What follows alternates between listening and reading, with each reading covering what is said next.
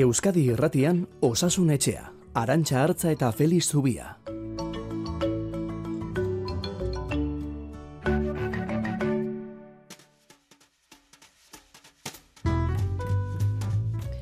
Zeuok ere konturatuta egongo zarete agian aurtengo uda nahikoa beltza izaten ari dela, ondartza erreka eta igerilekuetan itota hildiren pertsona kopuruari begiratzen badiogu gure inguruan.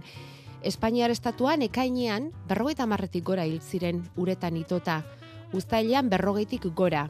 Eta aste honetan jakin dugu eraberean, Burgosen hildako hamar urteko mutiko bizkaitarra, temperatura aldaketa handiagatik hiltzela, kolpe termiko baten ondorioz, hala erakutsi du autopsiak. Hori horrela pentsatu dugu Feliztubiak oporrak hartu aurretik aholkuak emango aldizkigula, errekan, lakuan, itsasoan edo igerilekuan bainu hartzeko asmotan gabiltzanean modu seguruan egiteko. Lagundutako aurdunaldien ondoren, bigarren aurra tratamenturik gabe izateaz galdetu digute, landuko dugu gaia. Eta baperrei buruz ere bai, gaztetxoen artean zabaltzen ari den ohitura nonbait, loa arintzea adinen aurrera eginala ere bai, denetik daukagu.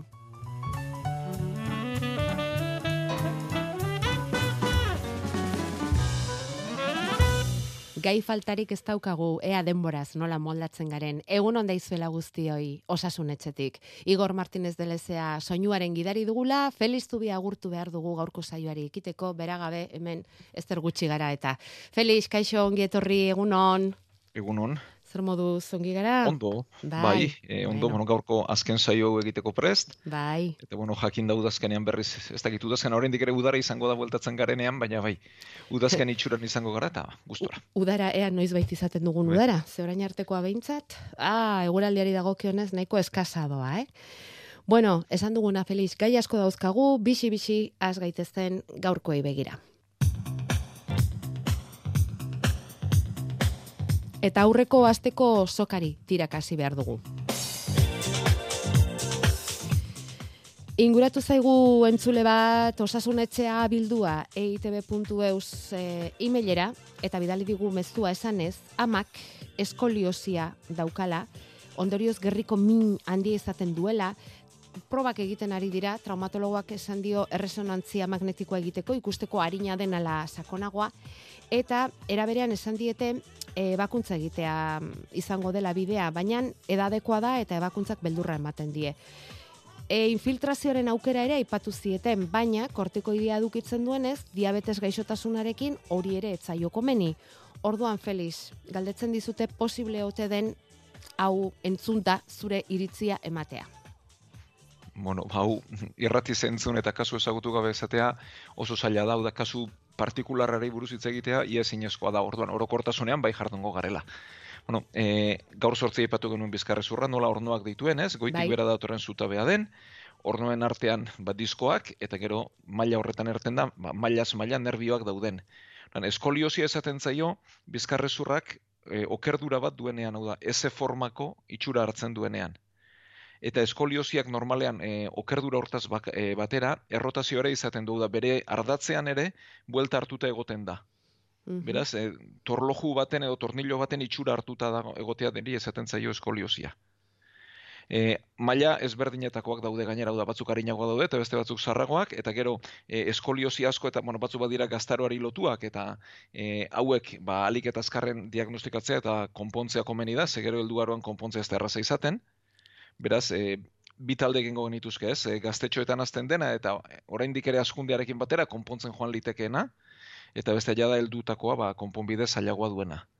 E, hau ere jakitea benetan mina zerkera egiten duen hau da, nervio harrapatua dagoen gehiegizko mugimendu horregatik hala e, inguruan dauden muskuluek eragiten duten mina oso zaila izaten da. Eta horregatik e, jakitea bakuntza batek funtzionatuko duen ala ez jakitea ere ez da erraza izaten. Oda, bizkarrezurreko ebakuntzen e, emaitza e, zaila da ziurtatzeko, ba, kasu batzuk badira oso oso garbiak, ez?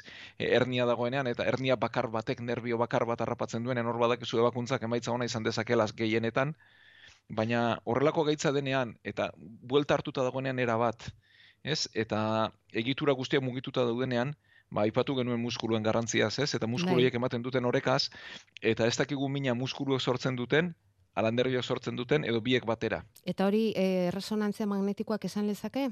Re- Ah, Erresonantziak Informazio duguna da, emango du? osatu lezake, baina guztiz, guztiz, guztiz jakite ez da erraza izaten, hau da. Nervioak harrapatuta dauden ala ez, ner, e, hori erresonantziak emango digu. Mhm, Baina muskuluak nola dauden ez, hori Ja. jakite oso zaila da.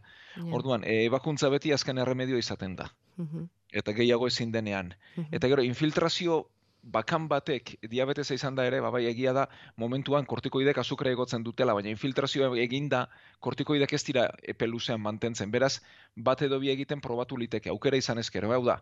Ez naiz ari kasua, kasu hontan z- e, konkretukiz, ez dut ezagutzen, ez dakit nola dauden nervioak, ez dakit, baina aukera balego, diabetesagatik egin liteke. Hobe da infiltrazioak mm, ematen duen momentuko azukre igoera hori Hori da. Ba, ez? Hor atzean egon daiteken min iraunkor hori aguantatzen egotea baino, ez? Behingoagatik. Proba aukera balego, Mhm, eta teknikoki posible bada, egin egin Mhm. liteke. mhm. diabetesagatik. Eta gero, ba, bai begiratzen joan beharko litzatekeela zenbaterainoko eskoliosia den, eta horrek mina handia sortzen duela ez duen sortzen, eta ebakuntzak ze erremedio ematen dituen. Bai, eta bitartean, ba, minak entzeko botika hartu behar, ez? Hori da, hori da botik hartu behar, eta gero ez dakigu zenbat urte dituen eta ze gaitasun duen, ez. baina, bueno, e, bizkarra horrentzat eta muskulu hoientzat, hau da, muskuluek beti dute zati bat bizkarrezurrean mina eragiterako garaian. Muskulu hoientzat ariketak egin balitezke, ba, hobeto. Bueno, ba, hori da, e, jaso dugun informazioarekin eman dezakeguna. Zerbaitetan lagundu baldin badiegu, ba, gu pozik.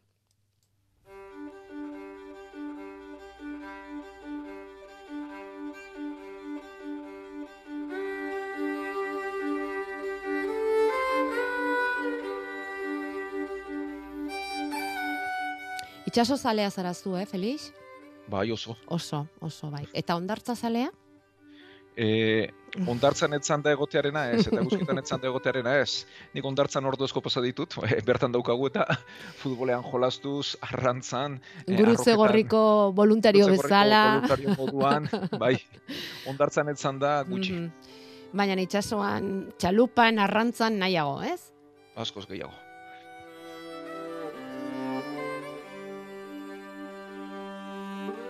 Egia esan aurten Euskal Herriko kostaldean ondartzarako giro izugarririk ez dago, orain artean behintzat, baina konturatu zarete ez da, ze datuak biltzen ari garen itotako jendeari buruz. E, bueno, beti gehiegi bakarra izan da ere, baina zenbaki handiak eman ditugu, hasieran esan dugun bezala, eta, eta nahiko genuke Feliz, e, zer izan behar den kontutan, jakin behintzat. Uretara salto egin aurretik, uretara sartu aurretik, ze hor badaude otordu egin eta denboraldi bat itxoin behar dela, ez dela, badela, poliki sartu behar dela uretan, e, lepagainean, mm, lepagaina urez busti behar dela, e, aholku batzu nahi genituzke, ba benetan baliagarriak izan daitezkeenak bainu seguru bat hartzeko. Ba, saiatuko gara, pozik, bueno, ipatu duzu, ba, ni emeretzi urterekin gurutze gorrian hasi nintzen, Bai. ondartzako zorrozpen zerbitzuan, eta oraindik hor jarraitzen dut, beste kontu batzutan, baina inguru horretan. Mhm. Eta bueno, e, bi, guk bi egoera oso ezberdin e, bereizten ditugu. Bada itotzea, hau da, ura arnastu edo arnazbidetan ura sartzea eta ura biriketara sartzea. Eta beste gauza bat litzateke, e, termino teknikoan hidrokusio esaten zaiona, edo xok e, termodiferentziala eta kalean e, ba, digestio mosketa ez, izenez ezagutzen dena. E, bigarrenean digestio mosketan edo ba, xok termodiferentzial horretan, gertatzen dena da gehiegizko temperaturen kontraste bat. Hau da ez da itotzen pertsona. Ura hotz samar dagoenean eta kanpoan bero handi egiten duenean, gorputza berotzen denean, gorputz bero baten eta ur hotz baten artean kontraste horretatik sortuko litzateke e, hidrokusio edo digestio mostea. Eta ez dakiguna da nori gertatuko zaion. Badakigu pertsona batzuk besteak baino sentiberagoak direla, eta ez dakiguna da nori tokatuko zaion, baina bai, kanpoan bero handia egiten duenean, gure gorputza berotasunean dagoenean eta ura hotza dagoenean, kontraste horretatik pertsona batzuri bihotza erabat moteltzen zaiela eta gelditzeraino ere bai. Horri esaten zaio digestio mosketa bat. E, ez da, pertsona ez da itotzen. Pertsonak askotan ez da ura irenztera ere iristen, e, askotan ura ez zaio lepopareraino ere iristen. Hau da, e, gorputza uretan sartu eta era bat osten denean edo hotz e, gorputz bero batek ur hotz batekin txoke egiten duenean, orduan bihotza geldituko litzateke. Horri izaten zaio hidrokusioa edo digestio mostea. Bai. Horren e, hori gertatu ez dadin, kontu berezia izan behar da. Kanpoan bero handia egiten duenean, eta ura hotzago dagoenean. Orain hogeita bi gradu erdian edo laxe daukagu itxasoa, bueno, e, e, asko zotzago egonda ekainean, baina bueno, kanpoan bero handia egiten duenean, orduan izan behar dugu kontu. Eta kontu berezia izan behar da, e, ariketa fizikoa egiten badugu, hau da pentsa ondartzan korrika egin, edo paletan jolastu, edo futbolean ibili, eta orduan gorputza berotua daukagunean, orduan uretara kolpetik sartzeak eragin dezake erreakzio hau. E, oso pertsona bakanei gertatzen zaio, ez dakiguna da nori gertatuko zaion, baina ez dakigunez, ba, pixkanaka sartzea komeni dauda. Kol, kolpetik murkile egin gabe, ba, pixkanaka sartzea komeni izaten da. Eta hone badauka zer ikusirik jatearekin, zesaten du Orduan, digestio bai, mozketa. e, hori gehiago da, e, ez dakit, uste bat, benetako errealitatea baino. Egia da jandakoan ere temperatura apur bat igotzen zaigula. Gorputzen. baina askoz, ja, eh, ja. Baina askoz ere lotura handiagoa du, kanpoko berotasunarekin eta inguru giroarekin, e, jat, otorduekin baino. Bai, eta ze gertatzen da, azken aldi honetan, e, temperatura, da, ondartzan izan dezagun temperatura, ba, oso altua izaten ari dela, egun askotan. Hori da, egun askotan bero egiten du bai. Bero, bero egiten duenean, bero handia egiten du, ez? Eta Bai. agian horrek eh, sortzen ditu alako istripuak. horrelako- eh, bai, horiek behintzat ez? bai. Ja, Hori da talde bat, eta bestea da, korronte batek harrapatzen zaituenean edo igeri ez dakigunean ondo. ja, ja. Hor bai, bai. itotzen hasiko ginatekeela, Mhm. e, buru aspira sartuko litzateke, hasiera batean arnazketari usten zaio, baina gehiago ezin dugunean arnazten hasten gara, ura sartzen zaigu, birikak betetzen zaizkigu, eta hor itot gego ginateke, da, hori benetan itotzea hori litzateke. Ja. Bueno, hor, e, aholkua beti da, e, inguru ezagutzen ez baldin badugu kontu berezi zibiltzea, e, sorosleak dauden tokitan eta bainu eremuak markatuak dauden tokitan haiek errespetatzeko, ez, e, zerbaitegatik jartzen dira, eta ez badago bainu eremurik edo horrelako konturik ez baldin badago, beti olatua dagoen ingurua da ziurrena. E, ondartza bat ezagutzen ez duenarentzat normalean olatuak bildurra ematen du, eta iruditzen zaigu on, e, olaturik gabeko eremua ziurragoa dela, eta guztiz alderantziz da. Olatuak beti kanpora botako gaitu. Eta urak bere bidea egin behar du, eta urak ertera egin behar du, eta ertera egiten duen tokian ez da olaturik izango. Beraz, olatua dagoen tokia ziurragoa da, olaturik ez dagoena, baina orokorrean esan da. Gero kanpotik zurrunbiloak ikusi litezke eta korronteak non dauden ere bai. Baina begia egin ez duenarentzat, e, beti olatua ziurragoa da, ez duena baino. Eta gero, norberaren buruaren mugen ja- jakitun izan, eta korronte batek harrapatzen baldin e, gaitu, ez korrontearen kontra igeri egin. Utzi joaten, eta korrontea bukatu egiten da, eta atzerago, baina han utziko gaitu. Eta berriz olatua bilatu eta olatuarekin kanpora etorreko gara. Eta beti, beti, beti zorosle ikasu egin, eta bada e, egoera oso arriskutsu bat, eta da gauez bainatzea. Gauez ez da ezer ikusten, ez dakigu korronteak non dauden eta ez, eta non ez, eta beraz, gauez bainatzea, e, nik behintzat ez nuke sekula gomendatuko, ba, oso erreza delako korronteak hartzea, kanpotik ez gaituzte ikusiko eta itotzea. Erakargarria bada, batez ere temperatura altua denean, ez da, itxasuan gauez bainu eder bat hartzea, bai, oso atsegina izan daiteke, ez da, baina atsegina bezain arriskutsua, ez da? Hori bai behintzat. Bai, bai, itxaso irekiko ondartzetan gauez bainatzea, benetan arriskutsua da. Oporretara joan aurretiko, aholkuak. Euskadi Irratian Osasun Etxea. Donostia ospitaleko zainketa berezien unitateko zerbitzu buruarekin gaude beti bezala Feliz Zubiarekin Euskadi Irratian igandero ordu honetan ohi dugunez, eh? Eta orain, em, ba bueno, aholku hauek jasota, segi dezagun zuen gandik bildu ditugun galderekin.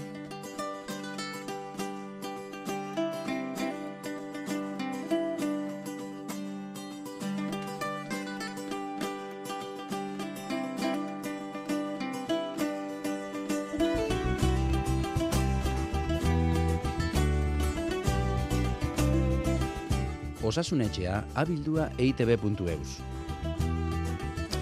Hortxe jasotzen ditugu zuen mezuak lehen bat irakurri dugu hemen bestea. Gure alaba eta suiak aleginak egin ondoren aurdun gelditzerik lortzenez eta tratamenduan jarri dira aurdunaldiaren bila. Eta aurrenekoan ez, baina bigarren saiakeran lortu dute aurdun gelditzea. Hori orain dela urte terdi edo izan zen. Eta orain, inolako laguntzari gabe, tratamenturik gabe, bigarrenaren aurdun dago alaba. Hori nola liteke? Eta datuak ematen dizkigu esanez, alabako geita urte dituela, suiako geita bost. biak ustez sano, ala azaldu zaie analizietan behintzat, eta horixe nahiko luke jakin, Felix, zergatik lehen biziko aldian tratamentuaren beharra izan zuten, aurdun gelditzeko, eta bigarrenean bat ere ez? Gertatzen da, ez da? Askotan, askotan, askotan. E, bueno, aurdun ezin geratua oso arazoikoa da, esaten da bikotean euneko amarrean edo gehiagotan gertatzen dela.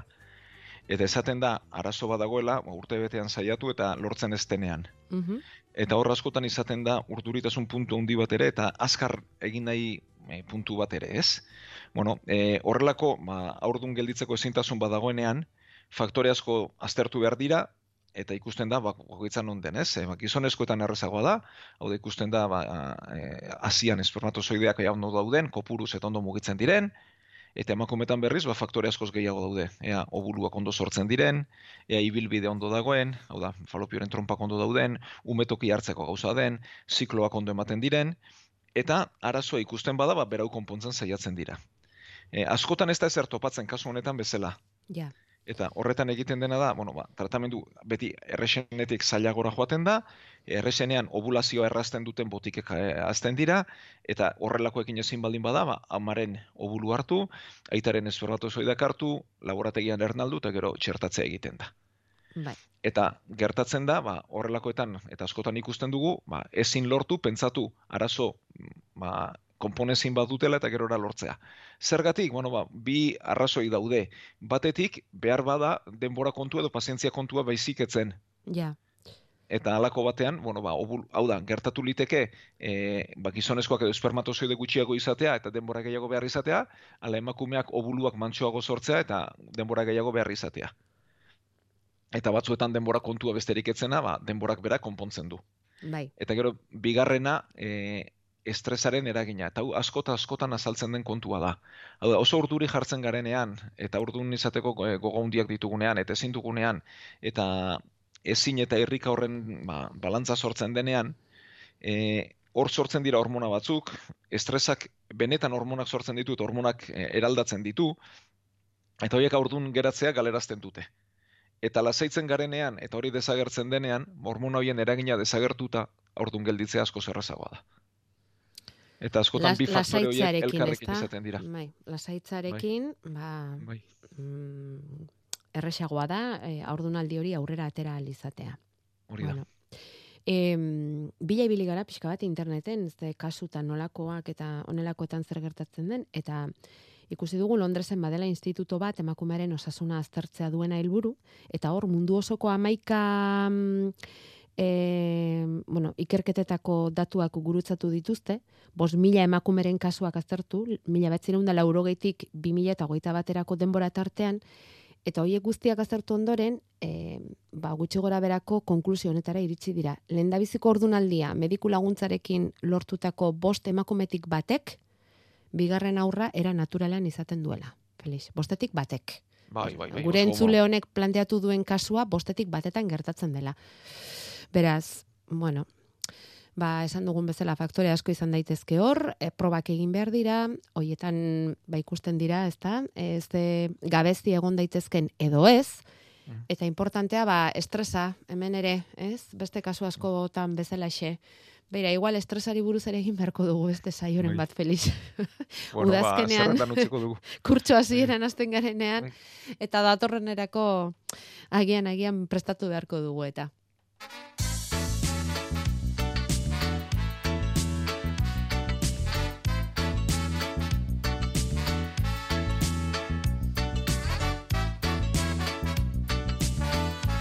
Gure WhatsAppa 688 666 000. Eta hortze sartu zaigu beste guraso bat, baina hau e, seme alaba nerabei buruz e, gertatzen zaiena kontatuz. Eta dira baperrak, zigarro elektronikoak, lurruna zurrupatzeko gailu hoiek, badakizue, ezta? Bueno, ba, nonbait, e, euren seme alabak e, eta nerabeak dira, fruta zaporetako baperrak erabiltzen hasi omen dira aurtengo udan. Eurek diote ez dutela nikotinarik eta ez dutela egiten e, zigarroa erretzea bezalako kalterik. Baina nik nere duda dauzkat. Batere argitzerik baduzue gai hau, zen niretzat berria da, esaten du. Felix. Bueno, ba, bai, saiatuko gara dakiguna bentsat esaten edo irakurri duguna, ze gai hau buru, ni buruz, bueno, ba, neuke ez nekien asko eta bentsat e, irakurtzea tokatu zait eta adituek zer dioten esango dugu. Bueno, e, baper batek azkenean egiten duena da makina bada, ura lurruntzen du eta pertsonak ur lurrundu hori arnazten du. Eta bidean, usain edo sustantzi kimikoak hartzen ditu lurrun horrek eta lurrun horiek sartuko lirateke birikara. Orduan, e, ia gehienek nikotina dute. Beraz, e, nikotinarik ez duela jakitea edo esatea, mm, asko ziurtatzea litzateke. Eta lehenik eta behin begiratu beharko genukena da, benetan ez duten nikotinarik. Zalantza egiten duzu horrekin. Ba, badira, eh, nikotinari gabeak ere, Mhm. baina gehien gehienak amarretik bederatzik nikotina dute.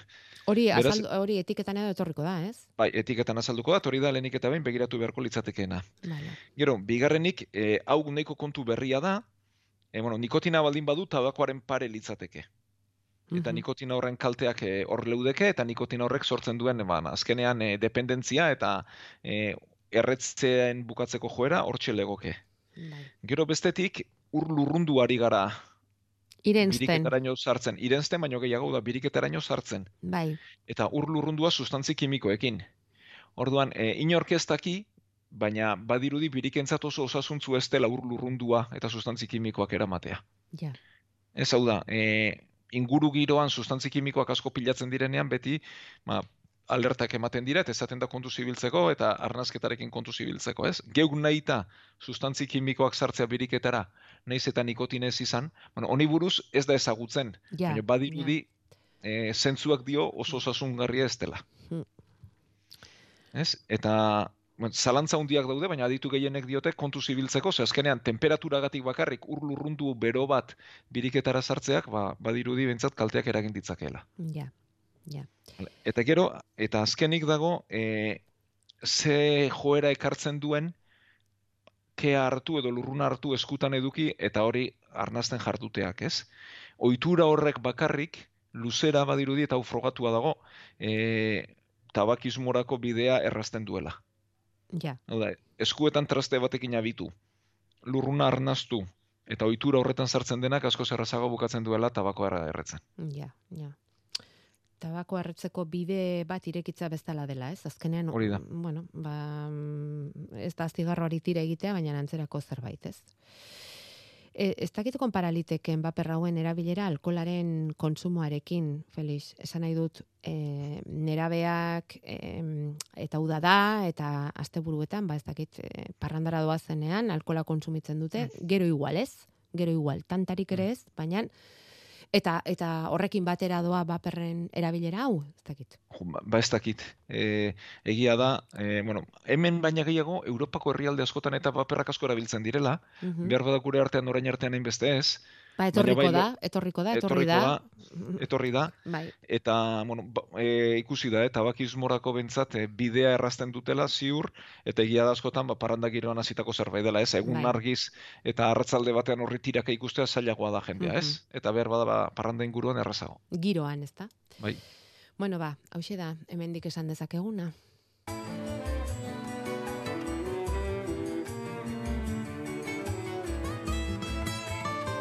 Osasun etxea, igande goizetan Euskadi Irratian.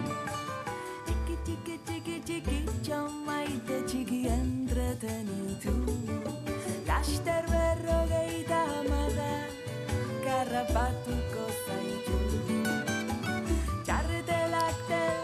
Bueno, ez genuke inork lorik hartzerik nahi, eh? Naiz eta hau helduentzako zehaska kantua den, egiaz batzuetan behar izaten dugun arren helduok ere, zehaska kantua lo hartzeko ez ezik lo egiteko ere bai, ezta? Bueno, agedaren galderak mm, jarri gaitu honen peskizan, e, galdetu nahi lizuke Felix, oporretara joan aurretik, alax esaten du, galdetu nahiko nioke Felixi oporretara joan aurretik, irure hogeita hamar urteko entzule bat naizenez, zergatik adinarekin lo premia geroz eta txikiagoa den. Niri behintzat alaxe gertatu zait, nire inguruko askori ere bai, gaztetan sekulako lo putzuak egiten genituen, eta orain aldiz, 6 zazpi ordurekin nahikoa dugu, eta oioek ondo egiten baditugu, gaitzerdi. Bueno, eta, eta esaten du, eh? benetan esaten dizut, gazten nintzenean sekulako loak egiten nituela. ze pasatzen da adinarekin? E, loaren premia gutxitu egiten da, Felix? Bai, e, bueno, e, berako zondo saldu du. Eta hau, askotan ikusten dugun, arazoa ez dakit benetan arazoa den. E, lo, gorputzak badu erloju biologiko bat, ez? Oda, gure Mhm. gorputzak badu barruan erloju bat, ba, gainera pertsona bakoitzak bere erritmoa du, batzuk gauez askoz piztuago egoten dira, beste batzuk lehenago erortzen dira, batzuk goizez askoz e, ba, ernaiago egoten dira, eta beste batzuk berriz ba, goizez esnatzea kosta egiten zaie. Bueno, erloju hori hor dago, eta erloju hori adinarekin aldatu egiten da. Erloju hori garunean dago, eta badirudi ba, adinarekin batera hori aldatu egiten dela, lo beharra aldatu egiten dela, eta gehienetan loa arindu egiten dela, eta beharra ere bai. Beraz, normaltasunaren barruan edo sartuko genuke. E, zer da kontua? E, ea benetan nahikoa deskantzu hartzen dugun ala ez. Hau da, e, Urrengo egunerako nahikoa energia pilatzen dugun, ala? Mhm. Hor, hor legoke koska, ez? Oda, nahikoa espada eta oso nekaturik esnatzen bagara, ba, orduan zerbait egin beharra daukagu. Gainontzean, ba, normaltasunaren barruan sartuko litzateke. Eta gorputzak duen erloju biologiko horren aldaketa bat litzateke, ba, adinari lotua. Vale, vale. Hor badira bestelako faktoreak ere. E, hau da, e, askotan lo ez egitearen atzean badaude, mina, ba, gaitz asko batik, ez? Artritis bategatik, e, adinari lotutako beste gaitz asko batik sortzen den mina. Beste kasu batzutan, depresio eta antsietatea egon litezke atzetik. Eta horietan berriz, ba, arazoa larriagoa litzateke, ez? Hau da, lo falta ez litzateke arazoa sintoma bat bakarrik litzateke, ez?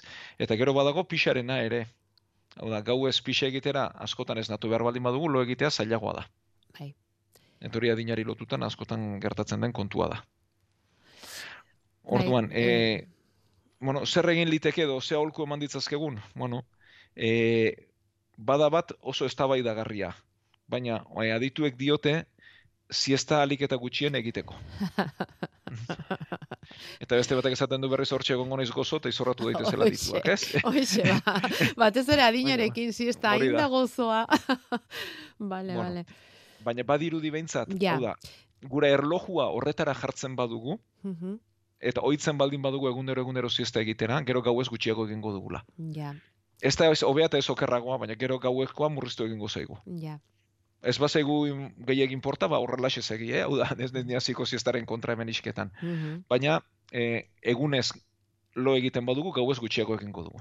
Zenbat eta nekatuago gauden gauean orduan eta hobeto lo egingo dugu, eta siestak Hori hori arindu egiten digu, dudarik gabe. Vale.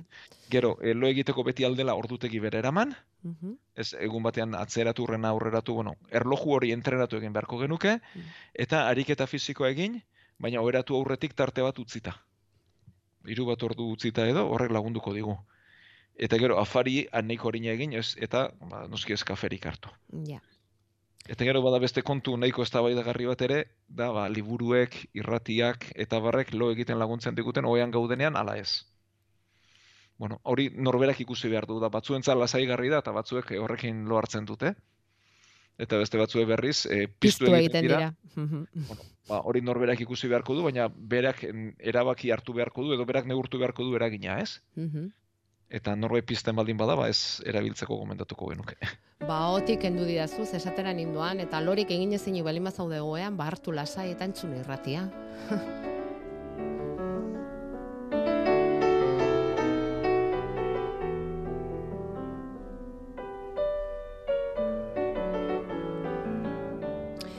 Gure gomendioa beti hori izango da, entzun irratia. Orain, oso urduri jartzen baldin bazara horrekin, ba, ez, eh? Ez, kalterik inori ez diogu egin nahi, eh? Beti aldela mesede egiteko eta konpainia egiteko informazioa emateko gaude hemen. Bueno, Felix, amarra gainean ditugu mm, momentuz behintzat eta azken iritsi zaizkigun mezuak erantzun da zoaz oporretara. Beraz, lasai joan zaitezke. Asko gozatu, e, tarteka gogoratu guta, salbaldin baduzu, eta batez ere Bai. irailean itzuli. Monoski, bueno, eskarrik asko, igorri, teknikan horri izaten delako, zure ere bai arantxa, entzule guzti guztiei ondo ondo pasau dara, eta irailan hemen izango gara berriz bueltan. Postik gainera.